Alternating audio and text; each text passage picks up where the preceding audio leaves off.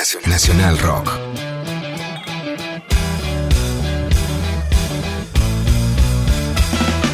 Tenía que escribir algunos versos sobre algo que a mí y a ti a todos nos molesta.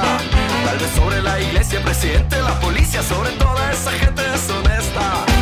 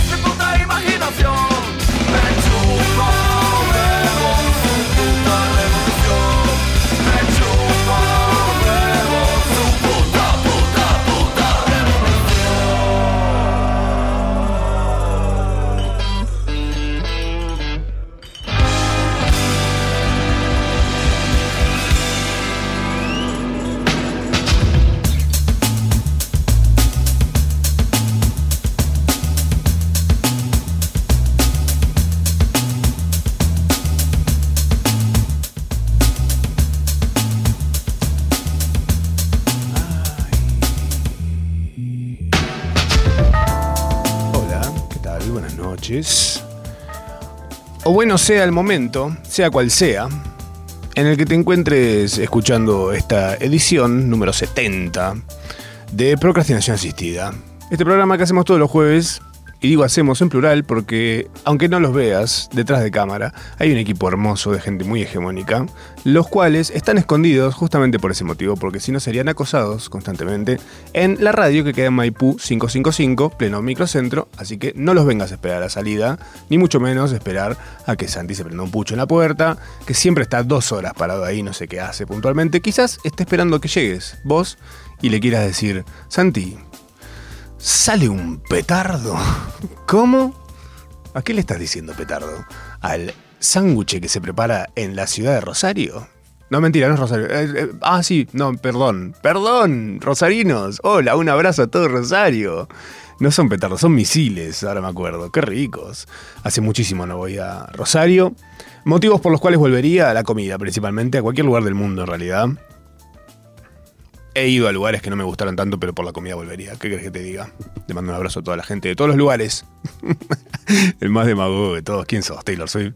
Eh, bienvenidos, sean a un programa más de esta cosa que se llama procrastinación asistida, que va a durar hasta andar a saber cuándo. Tal vez mucho más, tal vez no tanto. Quizás ya estamos pasaditos. Como que dijimos, ya está, un año más, en serio, dos años vas a hacer esto. Y bueno, dos años, ahí vamos. Dijo Cerati. Bueno, bienvenido, soy Matsorama, eh, su host, en esto que es una celebración a la forma en la que aprovechamos el tiempo que no tenemos disponible para las cosas que tenemos que hacer y se lo dedicamos a lo que nos pinta. Tenías que terminar un laburo y te pintó aprender a pintar al óleo mirando un video de YouTube.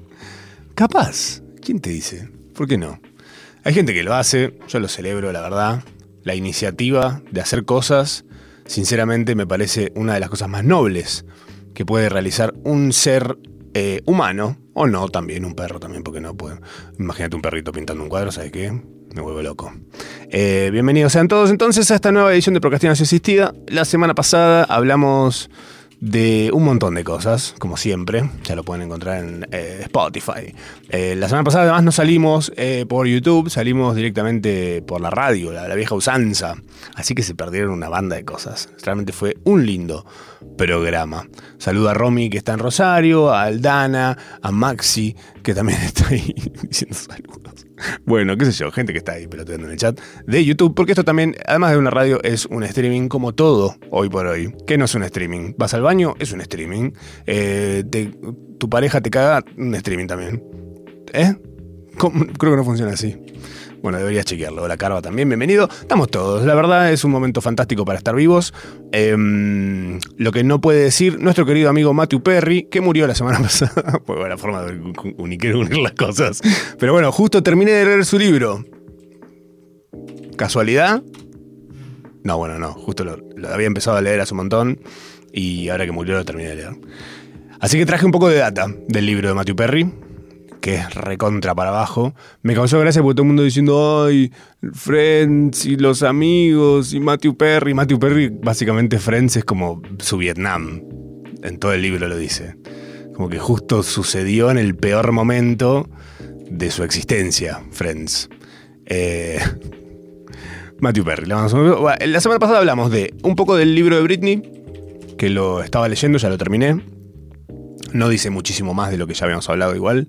Eh, ahonda un poco en la tutela, esta cosa que hace su padre, muy miser y todo, de tenerla medio secuestrada y haciéndola hacer una residencia en Las Vegas por años. Una residencia que son tipo el mismo show todos los días, básicamente. A veces dos veces por día. y es un show re largo, si lo buscan en YouTube. Es un show de una hora y media en, el que ella aparece primero atada a una plataforma que gira, la bajan de ahí, después, o sea, hace 10 millones de cosas en el show ella. Y mm, dos veces por día, todos los días, el mismo show. No, una cosa de locos. Eh, la cantidad de tocadas de orto que le pega a su familia, a Britney, se cagan en ella de una manera increíble. Eh, la verdad, es un muy buen libro. Y la historia está muy buena como para que hagan una serie, pero la serie va a ser una onda... El, ¿Cómo se llama? El secreto de la criada, se llama, me sale así, el cuento de la criada. El cuento de la criada o Misery. Es una mezcla de esas dos cosas, un poco de Game of Thrones también. Eh, esa es la vida de Britney, sin exagerar. sin exagerar, realmente es increíble. Los altibajos y las cosas por las cuales pasa esta tipa eh, no tienen sentido realmente increíble. Bueno, eh, arranqué el de Matthew Perry, acto seguido a ese, bueno, ya había empezado y lo terminé después del de Britney, cuando me enteré que había muerto Matthew Perry. Dije, bueno, a ver, ¿cómo sigue esto? Y justo me faltaba un capítulo que era como muy grosso en el, en el libro de él, en el cual cuenta eh, el libro entero de Matthew Perry. Matthew Perry es el que hace de Chandler en Friends. Para los que no sabían, eh, Matthew Perry es de los de Friends el que más uso le dio a las drogas, sino el único, porque los demás son bastante, bastante catequistas, o sea, muy tranquis en todo sentido, como unos actores, no sé, normales, gente, gente normal. Este, puntualmente, venía muy de la droga y de repente cuando arranca Friends, viene mucha plata junto con eso. Esto lo cuenta en el libro, ¿eh? no estoy exagerando, no estoy haciendo ningún comentario de nada. Estoy, transmitiéndote lo que dice el libro que él escribió. Fin. Em, el chabón cuenta que venía como muy que rica la droga, aguante la droga, y de repente, cuando arranca Friends, muchísima plata. Y dice, esto hay que festejar, dijo, hay que, hay que, hay que festejar. También em, algo que me gusta del libro es que él en ningún momento se quiere poner esa remera de, eh, chicos, las drogas no. En todo momento te dice, las drogas la, verdad que me encantan. ¿Qué crees que te diga? O sea, he gastado millones. Mirá si no me van a parecer buenas. Cuestión que arranca Friends, el tipo dice, tengo mucha guita, hay que festejar que arranqué una serie que le va muy bien. ¿Cómo la voy a festejar? Les voy a pasar un par de opciones. Parque de la Costa. Eh, una salida a, un, a Coconor con la familia, porque Coconor está abierto en ese momento. O muchísimas drogas a fondo hasta que, hasta que no dé más. Puedo esperar a que me, avisen si a ver cuál opción creen ustedes que fue. Parque de la Costa, no, casi. Em, cuestión que el chabón fue a pegar, fue a pegar droga. Y, a pegar droga, escucha como le digo. Parezco repoli. Eh, perdón, señor, usted no se droga. Eh, fue a pegar droga con la guita que tenía de Friends, que era muchísima, y cuando cae, el dealer le dice, sos el de Friends, toma, toma la mejor, toma, lleva, lleva. No, no, no, no me pagues nada. Uy, ¿para qué? Vos decís, bueno, por lo menos no se gastó la plata. Que no. La plata la deliró en pelotudeces, a lo loco, eh, drogas locas, prostitución, por supuesto, trajo en aviones de Francia las prostitutas más caras de París, como un sueño de fiebre de una persona, una persona totalmente drogada, 100%. Matthew Perry, para ustedes. Eh, actorazo. El chabón en sus memorias habla sobre un montón de cosas, pero de lo que más habla en serio, a un punto que decís, bueno, flaco, para. sí, es de drogas Está todo el tiempo hablando, es un libro entero en el que el 80% es él hablando de algún tipo de droga. De las ganas que tenía de tomarla, de lo mucho que las estaba tomando, de lo que le afectaba a tomarlas, de lo que ya no le pegaba, entonces tenía que meterse de una forma re loca. Por ejemplo, en un momento cuenta que su actividad favorita, ya te digo, en ningún momento lo cuenta como castigando la droga o diciendo que es algo malo, lo cuenta como algo parte de su vida y cómo lo disfrutó en el momento, que me parece autentiquísimo. Eh, el chabón cuenta que en un momento su actividad favorita, como estaba cagado en guita, porque vos pensás que el chabón cobraba un palo por capítulo de Friends, un palo verde, por 20 minutos, fíjate, imagínate. Eh, el chabón, su, su, hobby era ir a ver casas.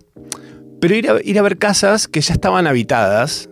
Y las casas que veía eran casas caras, caras de un, casas de un palo, más de un palo, mucha, mucha guita valían. Entonces él iba a ver unas casi mansiones, por decirte. Entonces lo que hacía cuando iba a ver casas era revisar en el baño si había una droga que podía tomar y en el libro te explica cómo tenés que hacer, real, se toma el trabajo de explicarte cuál es la estrategia de él para tomarle las drogas al dueño de la casa, porque dice, vos te pones a revisar y si están por expirarse, te las puedes tomar todas. Si no, tenés que agarrar y sacar un par para que no se den cuenta. Decís, viejo, qué buena idea. No, no, pero el loco se metía a las casas justamente eso y cada tanto, bueno, para disimular, se compraba un DER para una casita. Tranqui. A tu perri. Realmente el libro es desfachatadísimo y es una persona que realmente estaba, estuvo, estuvo bastante bien hasta ese momento por lo menos, dentro de la cantidad de drogas que consumió, porque el chabón quedó realmente muy tocado y te lo cuenta desde una normalidad total, totalmente normal. Eh, respecto a Friends, hay dos cosas que te pueden llegar a romper el corazón que te las voy a contar obviamente, mira si me voy a quedar callado, ante la posibilidad de romperte el corazón en un programa de radio en la Nacional Rock un jueves a la noche. ¿Eh? No, me lo traje, pero ¿sabes qué? Vine saboreándome, vine con esta información. ¿Qué es respecto a Friends y Matthew Perry? Que todos decimos, ay, Matthew Perry en Friends. Bueno, hubo una reunión hace no tanto en HBO está disponible, la reunión de Friends, donde ellos se juntan, de vuelta en el set. El último que llega es Matthew Perry, le dicen, ah, llegaste temprano. Como siempre, ya arrancan en esa. Y te das cuenta que la vibra que hay en el grupo es los demás y Matthew Perry. Los demás están más unidos, claramente. Típico de gente que no se droga, frente al que se droga. Real, no estoy exagerando. Eh, y en un momento para mí, a mí, a mí me da la sensación viendo esa reunión que ellos tienen un grupo de WhatsApp sin él.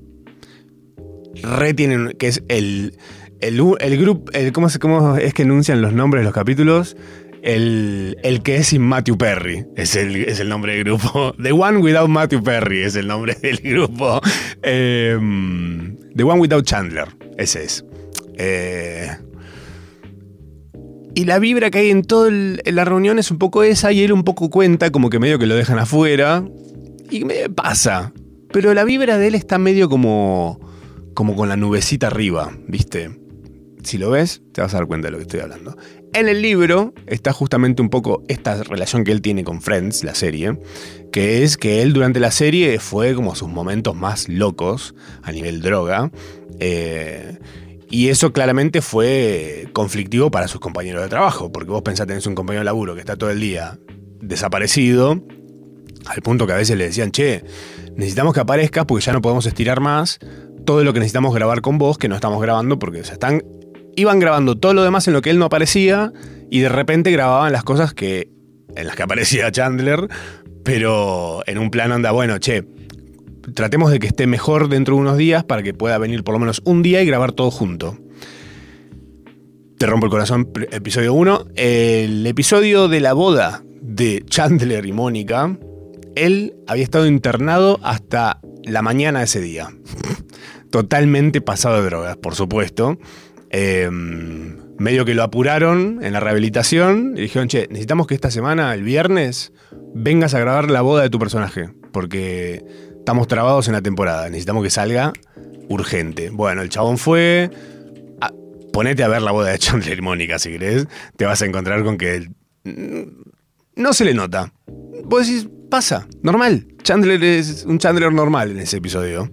Quizás el personaje está construido un poco sobre el chabón totalmente drogado, quizás. Quizás su forma de terminar, eh, su personaje estando drogado es Chandler, quizás. Eh, cuestión que el tipo va, graba eso, termina de hacer un par de cositas. Eh, Jennifer, Jennifer Aniston, el enemigo en cuestión, ya te voy a decir por qué, llega a él y le dice, viejo, harta estoy de que estés haciendo cualquiera. Y él le dice, si vos supieras en la que estoy, no me vendrías a correr así, flaca. ¿eh? Estoy viniendo, estoy viniendo a, grabar esto, estoy a punto de morirme. Eh, le dijeron justo antes de que si se sigue drogando así, le van a terminar haciendo un, ¿cómo se dice? Un colon, una, colostomía. Le va a quedar permanente la bolsita, ahí al coté. Eh, porque ya hace rato viene muy mal. O sea, estuvo en coma, casi se murió en un momento. Eh, porque realmente el tipo se drogó muchísimo. Muchísimo. El libro realmente habla de su vida y en su vida las drogas son casi más protagonistas que él.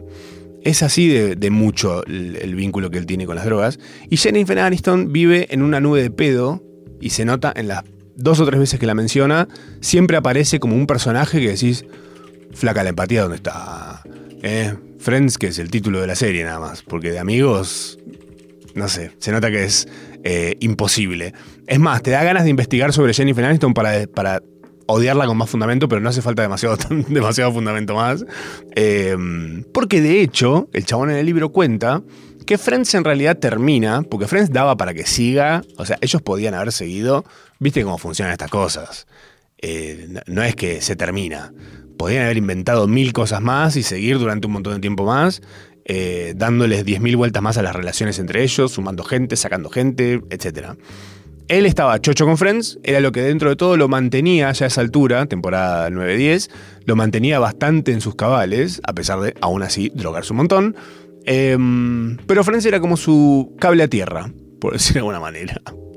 Eh, así también Friends le daba la plata para poder drogarse como un loco, así que vos pensá. Eh, ¿Con qué se drogaba? Preguntan con opioides, eh, muy de la pastilla, muy de de, de las pastillas, muy de las pastillas, eh, Matthew Perry. Ese es el plan de él. Eh, el chabón gastó más, esto lo cuenta en el libro, más de 7 millones de dólares en intentar eh, recuperar la sobriedad, o sea, yendo a rehabilitación y demás, 7 millones de dólares. Imagínate siendo pobre queriendo salir de las drogas, increíble. la mina, Jennifer Aniston, la que hace de Rachel, Eh, Jennifer Aniston en un momento dice, che, yo no quiero hacer más Friends. Ya fue, quiero hacer pelis ahora. Como me ofrecen muchas cosas, me están ofreciendo buenas pelis, eh, quiero cortar Friends porque ya está, quiero crecer. Y los demás dijeron, eh, pero estamos medio que viviendo de esto, ¿entendés? Como que un palo por capítulo no tiene sentido. Estamos en la cúspide. Sí, bueno, pero no hay desafío. Me quiero ir a hacer otras cosas, dijo Jennifer Aniston. Entonces todos dijeron, bueno, la idea siempre fue que si alguna vez faltaba alguno de los principales, se terminaba. O sea, ya está. Si se morían, se terminaba. Y esto es el momento en el que todos lo miran a Matthew Perry como diciendo, por tu culpa casi se terminó un par de veces la serie. Pero siempre desde un lugar cero empático con el chabón, como siempre diciendo, vos sos un drogadicto de mierda. No, no, no hay una empatía porque no es que sos un enfermo, no es que la adicción es un problema, no, porque eran los noventas. Vos pensás que en ese momento las drogas eras un, un sorete y fin. No, hoy se piensa más como diciendo, bueno, pobre persona está eh, comprometida con una adicción, es muy difícil, hay que lucharla, etcétera. Siete palos puestos en recuperarse, eh, está difícil. Em, cuestión que Jennifer Aniston le pone el fin a Friends y dicen, bueno, última temporada, hacemos la última, ya está. Y cuando termina la última temporada de Friends, para el chabón este, para Matthew Perry, es empicada la vida básicamente. No, no la vuelve a pegar nunca con nada, nada le termina de gustar. Cada vez que se siente bien, de repente su reacción es festejar y su forma de festejar que algo le está saliendo bien, ¿cuál es? Drogarse. Y así, básicamente, el libro es un ciclo sobre eso, hasta que, bueno, termina el libro y poco tiempo después, no mucho tiempo más, eh, muere. Eh, ahogado en su casa, según decían en las noticias. Lo que es un bajón, obviamente, porque cualquier persona que se muera es un bajón, sea Matthew Perry o sea Ricardo Iorio. Em, está bueno, estos libros así para mí están buenísimos porque te hace conocer un montón de cosas que desde el prejuicio quizás, o desde la poca data que tenés, de repente decís, ¡ay! Que vuelva Friends, y de repente Friends es un veneno y ellos son todos unos forros, y este pobre tipo se tuvo que fumar a los otros caretas, siendo unos soletes con él, eh, donde justamente la ironía, ¿no? Del programa llamado Amigos. que para tener amigos así, la verdad, deberían haber hecho una serie que se llame Enemigos. Pero bueno, ahí lo tenés. A Matthew Perry le mandamos un besito al cielo. Ahora estoy leyendo el libro de Flea, el de los Chili Peppers. Em, que espero no se muera cuando termine. no, bueno, pero el libro de Flea hasta ahora viene. Lo poco que vengo leyendo ya, me ya lo quería igual, ¿eh? A Flea. Em, Flea para los amigos. Eh, pero de repente empezás a ver cosas de la vida del chabón increíbles.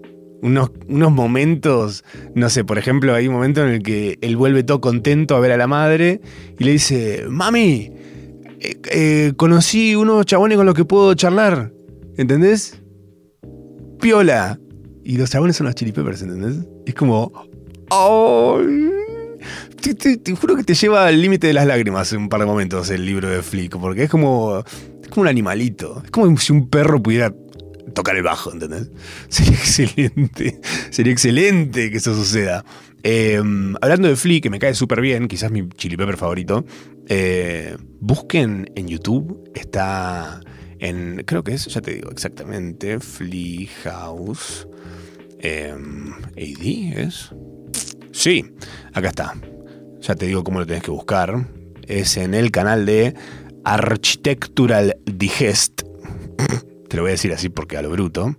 Eh, Architectural Digest, ¿ok? Es Architectural Digest, si lo vamos a decir bien. En inglés es AD, el iconito que te aparece. Tenés que buscar eh, la casa. Esto, este YouTube te muestra casas. Muestra casas carísimas.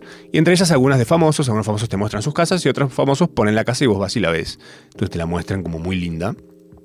Eh, este chabón tiene una casa divina en venta. 8, millones 800 mil dólares. Yo creo que si entre todos ponemos un par de pesos, yo creo que la podemos alquilar un fin de por lo menos, no sé. Eh, pero es una casa doble, espectacular. Eh, Inside Rock Legend Fleece 8.800.000 Hilltop Compound on the Market Architectural Digest. Ese es el nombre del video por si te sirve lo que te estoy diciendo. Para que lo veas, es una casa doble, que una, una, es muy moderna y una es recontra setentosa, o oh, re linda, mal, em, en Los Ángeles. Espectacular. Eh, aguante Flea, eso les voy a decir. Cuando termine de leer el libro les contaré un poquito más al respecto. Pero ya que estamos les voy a contar un par de cosas que estuve haciendo esta semana, desde el jueves pasado en adelante, estuve muy activo en la vida social en general. Eh, fui al teatro dos veces, lo que es un montón. Fui al cine como cinco veces. dos veces igual fue a buscar el celular porque me lo había olvidado. Em, pero bueno, teatro. Fui el viernes a ver el unipersonal de Charo López. Charo López estrenó un unipersonal nuevo que se llama Mi Amor, yo a Charo la había visto solamente en YouTube, en cosas, y en persona, hablando, charlando normal, pero nunca la había ido a ver al teatro. Y la verdad que me pareció espectacular lo que hace. Porque acá quiero hablar justamente, porque bueno, el fin de semana fui a ver a Charo el viernes y el sábado fui a ver a Mati Acuña, que Mati Acuña es un gordo muy chistoso que también hace stand-up y su unipersonal se llama Charlando entre chistes. Eh, lo que hace Mati es algo que está muy de moda, que se llama crowdworking, em, que es trabajar con el público, sería. Donde básicamente lo que hacen es preguntarle cosas al público, charla con el público, y a partir de eso hacen chistes, comentarios, etc. Es algo que está muy de moda, lo estás viendo seguramente en un montón de recortes en TikTok y en Reels, en Instagram, o en Facebook, si tenés Facebook. Em, y es a donde están apuntando un montón de estandaperos, o por lo menos los recortes que hacen de sus shows son eso. Eh, esos momentos lo que hacen es que su show sea único. Entonces vos vas a un show y depende de la audiencia que hay, es lo que resulta en esas situaciones. Puede parecer un poquito ladri si lo ves de afuera, y es más, en algunos casos lo es, porque de repente ves que algunos lo explotan de una manera recontra chota. Porque tipo, bueno, eh, me dice, alguien me dice algo y yo digo algo gracioso. Ponele un poco de onda. sí, esto, viejo, ¿eh? Ciudad emergente, ¿es esto? Dale, pagamos la entrada, flaco. Em, fui entonces el viernes a ver a Charo, que yo no sabía de que iba el unipersonal de ella. Pero bueno, Charo arranca contando que em, en, la gira, en una gira que venían haciendo con Noli, eh, les tocó una mina en el público que les participaba muchísimo en Uruguay. En Uruguay y la tipa del público les participaba en todo, les comentaba algo y tenía una mucha proyección, una voz que proyectaba muchísimo, entonces escuchaba de todos lados lo que decía la mina.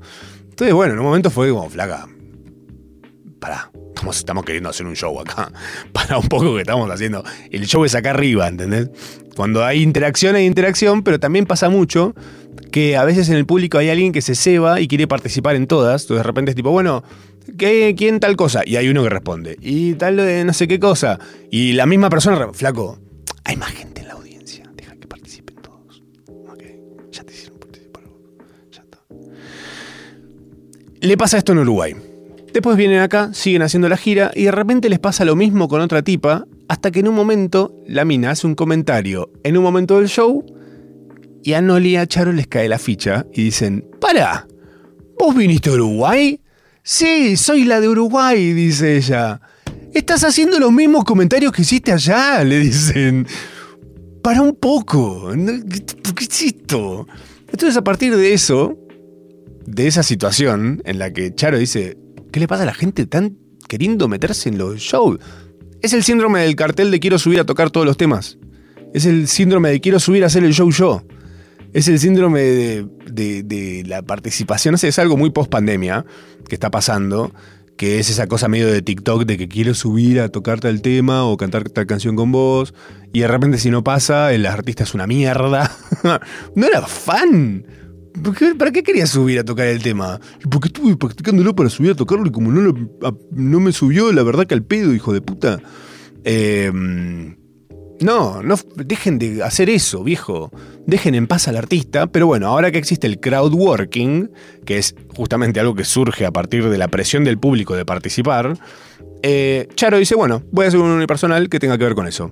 En donde forjo parte del show en la gente, en el público.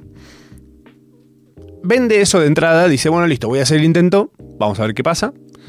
Charo López es una institución, te lo digo desde ahora, es una mina que tiene un montón de años y está haciéndolo muy bien. Cualquier cosa en teatro. En teatro, actuando en general. Buenísima. Y haciendo improvisación también, buenísima. Pero de repente, verla subirse a algo que está de moda y que en general lo ves medio falopa, medio ladri, medio tipo, bueno, vamos, venimos a ver lo que dependa de la gente, ¿no? De repente Charo eh, pregunta, dice, bueno, ¿quién tiene? Bueno, no pregunta una cosa, ¿no? Responden un par, qué sé yo, se agarra de uno, se pone a charlar con ese, charlan un poco, bueno, y, y, por otro lado, tal cosa, ¿quién? Hay alguien que, bueno, salta otro, salta otro más, se agarra de uno. De ese se agarra, charlan un ratito más, y hasta ese momento todo chistoso, está bien, perfecto. Lo, lo capitaliza bastante bien. Le saca todo el jugo que puede sacar de la situación, excelente. Pero, arriba de eso, porque Charo es una institución, dice, bueno, vamos a ver qué puedo hacer con esto. Y de repente monta un momento de, no sé, habrán sido 10 minutos, de improvisación, usando toda la información que le acababan de dar, haciendo ella diferentes personajes. Y vos decís, no, o sea, ¿qué? Esto no puede ser que se le haya ocurrido en este momento a ella. Todo este desarrollo con remate, con chistes, es excelente, realmente lo que hace es espectacular. Eh, y la tipa lo hace con una soltura absoluta. Ese creo que es su gran punto a favor, es que parece que no, que no le cuesta nada. Como que ella lo hace como diciendo, justamente, de hecho, como, como arranca, dice, bueno, vamos a ver qué sale con esto, a ver qué puedo hacer con esto. Dice, de repente le pasa una. le pasa el trapo por la cara a todos los que están haciendo esta cosa, el crowdworking, Em, y es espectacular. Realmente todo el unipersonal de Charo, de punta a punta, eh, No hay momento en el que no te estés riendo. Me pareció increíble eso. Yo dije, wow, cuánta constante. Había ido a ver stand-up antes y había ido a ver cosas así similares. Y generalmente los chistes son como tipo, chiste. Chiste. Chiste. Y esto es chiste, risa constante, risa constante, risa constante, chiste, risa constante, risa constante. Es como que ella te va eh, haciendo surfear por todo el unipersonal eh, espectacular que vi este viernes. El sábado voy a ver a Mati Acuña, que también es otro de los grandes del crowdworking, o por lo menos es lo que más le conozco, porque siempre en los recortes que sube a Instagram está hablando con la gente. A veces algunos me parecen más chistosos y otros me parecen medio tipo, che, no hacía falta el recorte ese, me parece. Era como, por ahí, si, por ahí el momento del show estuvo bien, es una cosa, pero quizás fuera del contexto no sé si está tan bueno. Eh, hay un tema también respecto al recorte del crowdworking que tienen que resolucionar técnicamente urgente, que es, pongan micrófonos en la sala o algo que apunte a la gente porque es medio un choto tener que escuchar qué es lo que te dice el que está en el público que no está microfoneado. Eh, algunos lo resuelven de, una, de alguna forma, algunos resuelven de otra. Hasta ahora ninguna de las formas en las que lo vi resuelto eh, está bastante bueno, la verdad. Eh, es medio una verga ver un recorte de esto. Salvo que el tipo haga lo que hace Mati a veces, que es directamente te lo, te lo subtitula y vos, bueno, a partir de eso seguís el show como lo hace él en ese momento. Igual él va bastante repitiendo lo que le dice el que está en el público. Pero un montón no lo hacen. Directamente le suben el volumen a su propio micrófono, se escucha un... Y en ese se escucha... Ah, soy Mirta del Chacabuco. Bueno, Mirta, ¿cómo estás, Mirta de Chacabuco? ¿Y a vos te gusta la torta con merengue? Sí, me encanta la torta de merengue. Y entonces así de repente decís, bueno, ok, muy cómodo de escuchar realmente. Cero insoportable. Em, entonces fui a ver a Mati Acuña, Mati Acuña en vivo. Hace. La tiene atada. Realmente. El chabón hace muy poco. Su show se llama Charlando entre chistes. Realmente es charlando entre chistes. Hace un par de chistes. Pero casi todo lo que hace rebota en la gente. Lo que siento, en un montón de casos, lo he visto como algo recontra ladri, pero este tipo maneja un nivel de freestyle digno de una batalla de eh, gallos, se dice, de Red Bull. Eh, muy en ese sentido. Se agarra de lo que dice la gente y va hilando todo lo que le. Porque además el público de él está como bastante acostumbrado a esto, claramente quizás diferente al de Charo, que quizás no está tan acostumbrado a participar tanto, porque respetan bastante a la obra. Pero este tipo viene haciendo mucho esto. Entonces su público quizás ya espera directamente ir en un plan medio participativo al show. Entonces muchísima gente le responde. Y el tipo además tiene preguntas muy puntuales que prenden. O sea, la gente participa fácil. O sea, no hace falta ir muy a fondo, sino que, bueno, va, va viendo a la gente dice, bueno, de repente se agarra de dónde son, eh, los ubica por zonas. Hay como toda una especie de análisis de Big Data del público de Mati Acuña, en donde de repente empieza a hilar cosas entre la gente y termina haciendo historias entre los que están ahí sentados y todo es parte del contenido y realmente lo que hace que tanta gente vaya a los shows de Mati Acuña es que todos los shows son únicos. Y el tipo es muy bueno, muy bueno. Eh, duró creo que una hora y pico, habrá durado casi una hora y media ponerle esto.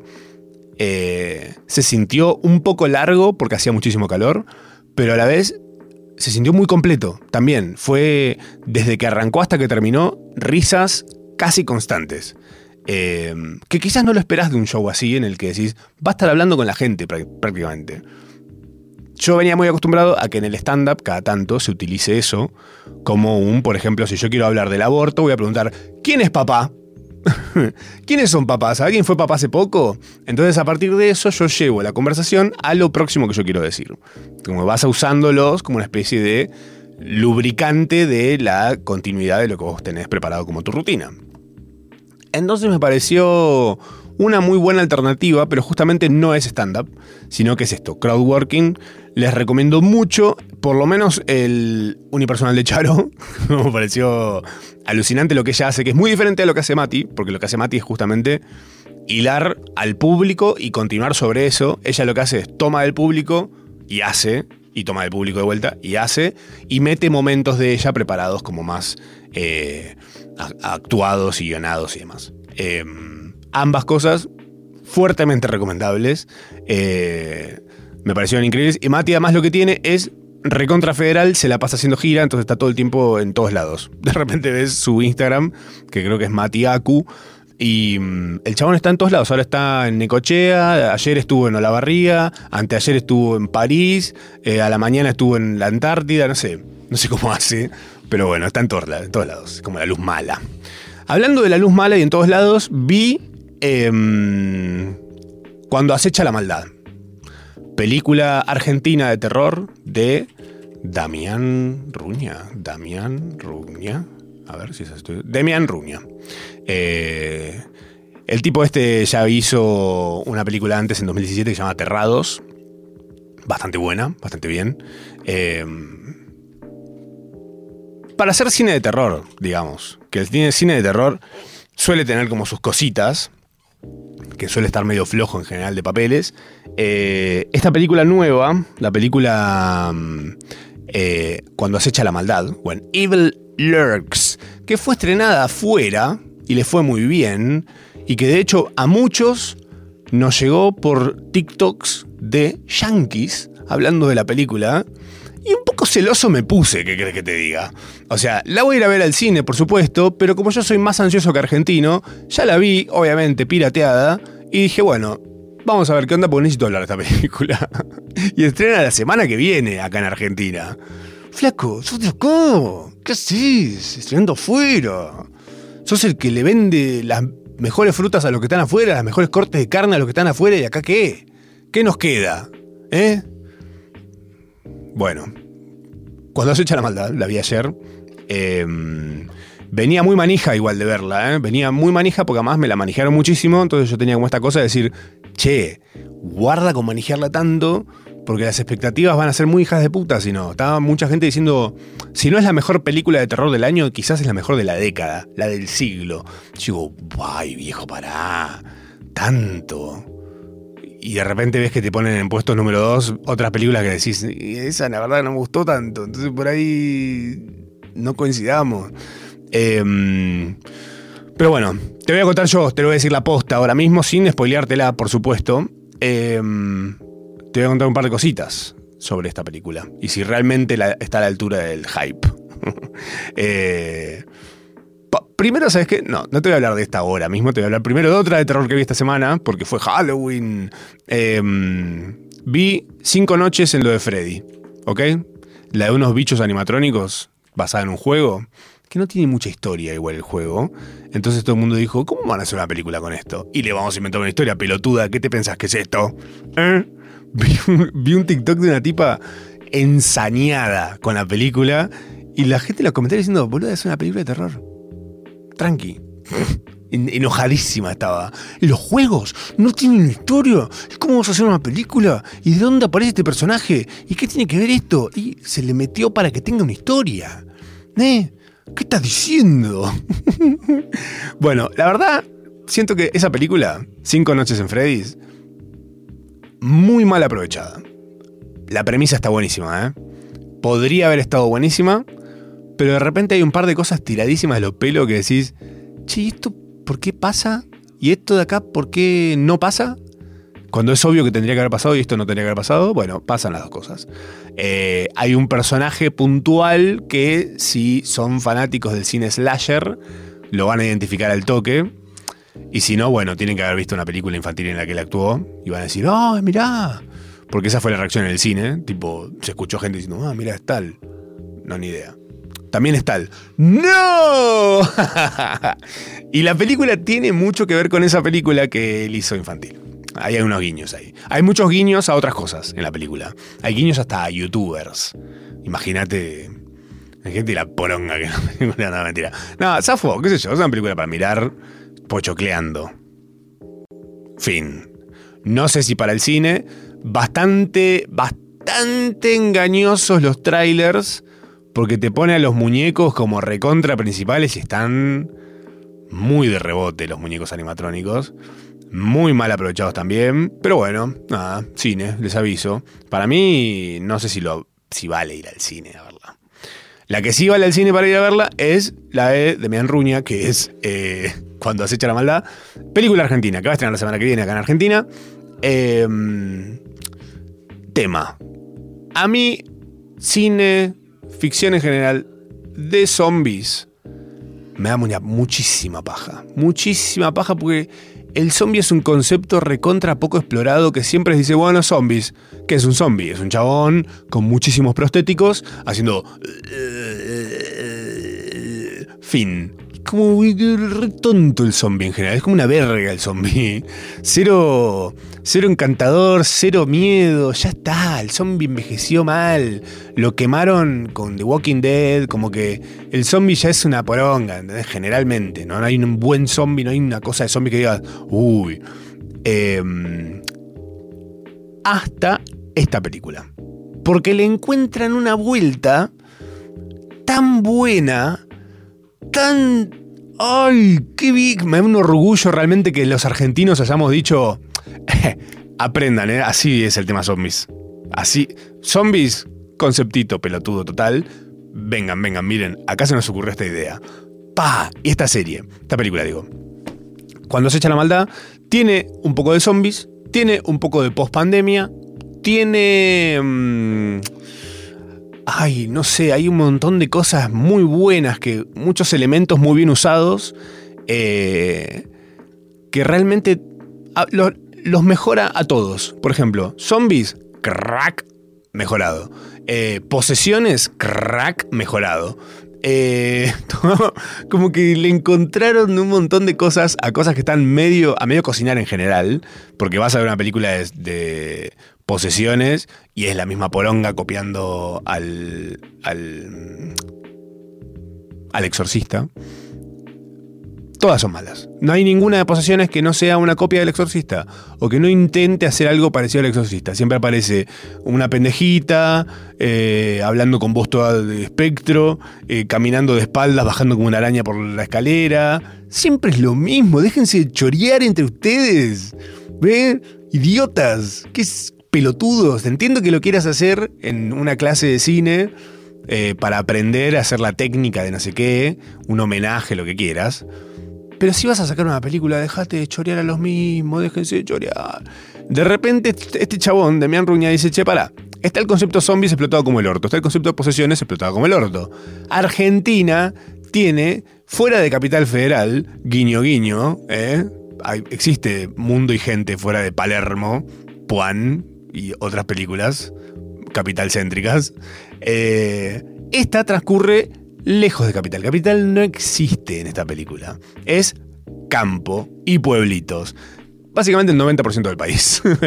Eh, campo y pueblitos, zombies, posesiones. Mezclas todo eso con esta movida de, de, de lo mm, de lo cuenteros que somos en el interior también. Está eso de, viste, hay mucha leyenda de, maldiciones y de diablo y de esto y de aquello. Y en esta película está aprovechado perfectamente. No sé si es tan de terror, porque la estaban poniendo como en el terror, pero también yo sigo defendiendo, como ya lo dije 300.000 veces acá, el terror es subjetivo porque depende de cuán inocente seas vos también. O sea, si vos venís de ser argentino y adulto, probablemente, lo único que te dé terror son cosas respecto a, no sé, quién va a ser presidente y demás. Eh, No una película. La película decís, oye, ojalá está fuera la realidad, ¿qué crees que te diga? Me da menos miedo, por lo menos. Las reglas están muy claras. Entonces decís, bueno, viejo, ya está. Es esto. Está muy bien hecha porque es la forma en la que maneja el suspenso, la forma en la que los personajes están actuados también, eh, y todos los efectos y demás está súper bien. Hay un par de escenas, especialmente la escena del perro, Ya van a saber cuál es cuando la, cuando la vean, van a decir, ah, está hablando de esta escena. Eh, La escena del perro, la escena de. Uf, no, bueno, no- uy, qué difícil no decirla sin. Bueno, cu- cuidado, es re spoileable la película, aviso desde ahora, eh, porque hay ciertas cosas puntuales que si te las mencionan. Yo te digo el perro, pero la verdad la escena del perro es más compleja que eso, pero vas a saber identificarla cuando la veas. Yo no te estoy diciendo lo que pasa, pero es espectacular realmente lo que sucede. Eh, a veces- eso está chistoso porque decís, hoy es el miedo de cualquier persona esto. Y pasa muchísimo en la película. Eh, me encantó, ¿qué crees que te diga? Banqué muchísimo, me pareció quizás la mejor, no vamos a decir terror porque no me causó terror, pero la mejor en ese género en mucho tiempo. Fresca, es una bocanada de aire fresco esta película. Eh, vayan a verla al cine, banquen el cine argentino, banquen este tipo de cosas. ¿Por qué? No digo banquen en el sentido de vayan a ver cualquier poronga, porque realmente hay un cualquier poronga dando vueltas. Eh, pero cuando hay algo bueno hay que ir a bancarlo, para que se den cuenta, ¿viste? Y el que hace una poronga diga, che, me parece que quizás tenga que hacer una película mejor para que vengan a verla como la vinieron a ver a esta. y no la piratearon, ¿entendés? Eh, también fui a ver al cine La Comunidad del Anillo, que es la primera del Señor de los Anillos, que la vi en su momento, en el 2000 creo que fue que salió, 2001, la vi en un cine en Capilla del Monte, y el cine en Capilla del Monte tiene unas butacas un poco incómodas, pero una película de tres horas. Lo digo ahora, no me arrepiento. Eh, pero de repente volver a ver La Hora de Grande, una película que me gustó tanto, fue una linda experiencia. Además es una película recontra de cine, como muy visualmente espectacular, no como Oppenheimer. Que Oppenheimer, no, ojo, no, no es mala visualmente, pero es más del sonido, ya lo dije acá también. La Comunidad del Anillo, primera película de la trilogía de Señor de los Anillos, es excelente. Eh, lo recontra eh, vale ir a verla al cine. Fui a verla al IMAX, que es este cine que mide 6 pisos de alto, ya lo dije 500 veces esto también. Em, lo que la hace más espectacular aún. Fui con dos amigos. em, quizás pensando, vamos a ver la primera, que es como la más clásica de todas, y es de la cual salen todos los memes, porque la verdad los memes salen todos de la primera. Entonces es muy chistoso ver la sala, cada vez que aparece una situación meme de la película, hacer... como mini risitas. Como que la escena es seria quizás, pero cada vez que hay un meme, mini risitas. Es lo que pasó. Mini risitas entonces en el cine, terminó la película y dijimos, che, estoy para ver las horas 12. Recontra estoy para ir a ver las horas 2, ¿qué querés que te diga? Así que ahí nomás organizamos y eh, planificamos algo que eh, dimos en llamar Virgomingo, que es un domingo entero metidos en el cine viendo dos películas de Señor de los Anillos, entrando a las 2 de la tarde a ver la primera y viendo la segunda a las mm, 10 de la noche. Duran 3 horas y 3 horas y media, la 2 y la 3. Una banda. Pero te digo la verdad, lo vale, es una linda experiencia, está todo el mundo en el cine muy cebado. No sucede. No sucede lo que pasa eh, con Star Wars, por ejemplo, que es gente gritando en momentos de la película, ni aplaudiendo en momentos de la película. La gente de Señor de los Anillos es un poquito más ubicada, menos ordinaria. Le mando un beso a toda la gente que le gusta Star Wars. Pero es la verdad, que que te diga. Vas al cine a ver una película, no a gritarle a una pantalla. No es que es una pantalla la que están tirando una luz de colores encima nada más. Qué cosa, Dios. Eh, así que bueno, este domingo vamos a hacer Virgomingo con mis amigos. Vamos a ir a verla de vuelta. A la, de vuelta no, vamos a ver la 2 y vamos a ver la 3. En el IMAX también, con un intervalo de 3 horas en el medio para dibujarnos la raya del orto, seguramente, entre nosotros. Y eh, el sábado, saliéndome de este mundo de cine, porque no todo está en el cine, es la Marcha del Orgullo. LGBTIQ, eh, acá en la capital federal de la Argentina. Eh, Voy a estar pasando música en la camiona de El Maricafé, que el Maricafé es el café de mi amigo Paul, donde, eh, nada, es un cafecito LGBT muy bonito en Palermo, que todos los años hace su participación en una de las camionas. Camionas son eh, una de las carrozas que pasan por la caravana de la Marcha del Orgullo. Y eh, yo generalmente estoy pasando música ahí, desde, no sé, la tarde hasta que termina con más gente muy divina. Lo pueden encontrar todo en Maricafé, ok, en el Instagram. Y venirse, vénganse si tienen ganas, sean o no de la colectividad eh, LGBT. Y eh, juega Boca el sábado. Entonces va a haber como un Clash of the Titans en la 9 de julio. Eh, ¿Qué banco? ¿Sabes qué? Siento que hay bastante del orgullo en Boca. ¿No? No, no, porque no, hay chistes respecto a hacerse romper el orte, esas cosas, sino. eh, porque siento que hay algo de lo popular en ambas cosas. Como que es del pueblo. Entonces, siento que de alguna manera va a haber una convivencia armoniosa entre ambas cosas. Y si no, viejo, ¿sabes qué? Se la van a tener que ver con los putos, que somos bastante más bravos que ustedes. Le mandamos un beso a todos igual. Eh, va a estar. La expo, está, Manolo me está tirando la data. Expo Cannabis, Boca, Marcha, Festival Asterisco, yo pasando música ahí arriba. También hay algo más este fin de semana que fue que me dijeron. No toca a alguien. Toca. mm, Ay, tocaba a alguien. ¿No, ¿No arranca a tocarte los Swift ya? No. ¿No? No. ¿O sí? Bueno, no sé. Eh, Mira, se le dice lo siguiente. Che, cuando acecha la maldad, estrenó afuera porque acá nadie le dio bola. El cine argentino no garpa tanto. Banquemos a Ruña y vayamos a verla al cine. Es exactamente lo que digo. Eh, no sé si realmente fue porque acá nadie le dio bola, sino porque creo que él apuntó directo a ir a festivales. Y hay festivales que te piden que no estrenes, sino en el festival. O sea, tenés que llevarla eh, pristina, la película, y después de los festivales podés estrenarla. Creo que algunos tienen ese reglamento, eh, así que habría que chequear. Pero bueno, banco, sí, por supuesto, hay que ir a ver. Hay que ir a ver cine. El cine argentino, además, lo podés conseguir en cines que son más baratos que los cines de cadenas. eh, y te vas a ver cosas que están muy buenas. Sumado que para mí, ojo, mi pensamiento en general transversalmente al cine es, mientras más guita hay en la producción, más poronga la historia. Eh, entonces, mientras más indie el cine argentino, más hecho con dos mangos, la producción es mucho mejor, las historias son mucho mejores, e incluso los mismos tipos te cuentan, te dicen, che, nosotros teníamos una re buena historia para hacer una película o hicimos un corto en el cual nos vino una, una productora grande a decir, che, queremos hacer este corto, queremos hacer una peli larga. Bueno, pero hay que hacer unos cambios. Mm, Bueno. Y los cambios es básicamente hacer de vuelta la película.